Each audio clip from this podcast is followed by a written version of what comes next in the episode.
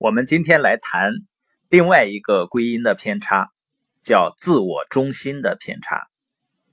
自我中心偏差啊就是说，当我们跟别人一块儿完成一个工作的时候呢，我们往往认为自己承担的工作是什么呢？更多，也就是说自己付出的或者做出的贡献更大。比如你问很多的夫妻，他们对家庭的贡献度是多少？如果按比例来算的话，那很多呢，加起来以后，你发现会远远超过百分之一百。有一个美国人呢，卡鲁索啊，他做出一个研究，他就是在一个团队呢刚刚完成一个项目的时候，让这个团队的每一个成员来评估他在完成这个任务中的贡献率。他调查了很多的团队，然后呢，都要求这些团队的小组成员呢，把他们自己的贡献率写出来。最后算下来呢，平均的总和在百分之一百三十九。大家听完这个数字呢，觉得是哦，也就多三十九嘛。这个项目已经做完了，那你总结出这个数字有什么意义呢？那现在是没有问题，但什么时候有问题呢？就是发工资、发奖金的时候会有问题。你听说过分赃不均吧？比如抢银行的时候，那没问题，大家肯定是齐心协力，中间肯定会发生很多的有刺激、有挑战的事情。但把钱抢到手了，分赃的时候就会出现问题，就像很多的地方。发奖金，年终奖金，那个拿的少的呢，觉得拿的少了；拿的多的呢，也觉得拿的少了。那为什么都觉得拿的少了呢？因为少了百分之三十九嘛。因为发奖金的时候肯定是按百分之百发的，这个贡献度发的。但是人们心里的期望呢是百分之一百三十九。那为什么拿的多的那个人也觉得自己拿的少呢？因为他不是跟别人比，他是跟自己的付出比，他感觉上自己付出的要更多一些，所以有的就说呢，抠抠搜搜的发这么点还不如不发呢。但是真的不发可以吗？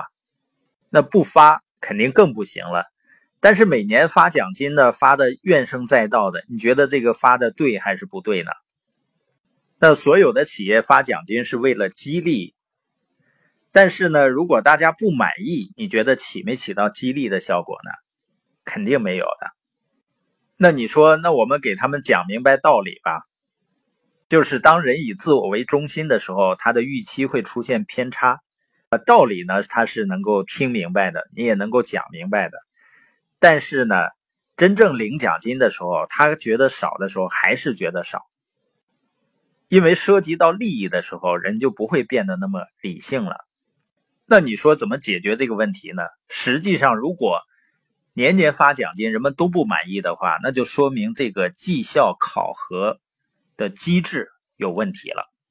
就是人们在多大程度上认可这个绩效考核制度？关于奖励分配机制啊，它应该是至关重要的。对于一个生意来说，你经常发现很多合伙的生意。合伙人呢，原先本身就是非常好的朋友，甚至是亲戚，但是真正涉及到分配利益的时候，你会发现，有些甚至是大打出手的。这就是人性嘛，他总感觉自己的贡献、自己的付出是最多的，所以说呢，钱分下去以后呢，都觉得不满意。如果建立一套人们认可的奖励分配体系，也就是说，他认可这套分配制度，那么在分发奖金的时候，就是你的奖金的分配跟他的绩效是挂钩的，那么人们就不会觉得不公平了。如果人们不认可的时候呢，那人们是用什么来评价我奖金是否满意呢？他就是标准，就是自己内心的感受。所以，绩效考核呢，是一个企业管理之中的重中之重。那绩效考核呢，要满足五个因素。第一个呢，就是一定是具体的，第二点呢是可测量的，就是可以量化的，能用数字来表示的，因为这就不是一个主观的认定，而是客观的标准，这样呢就能够让人更加信服。那第三个呢就是可以达到的，就不要目标定的太高。让人觉得呢遥不可及，他就一点动力都没有了。第四个呢，就是跟你的团队或者是你的企业战略是相关的这个绩效考核。第五个呢，就是有实现的。所以管理呢，就是用这些具体的，比如说奖励机制，而且让人们感到公平的机制，来减少人们心理上、知觉上的偏差。那这里面呢，最重要的就是公平，让人们感到你这个制度是公平的。那这个公平呢，是用什么来保证呢？是用制度来保证，而不是用人来保证。这就是我们今天的关于归因中的自我中心偏差。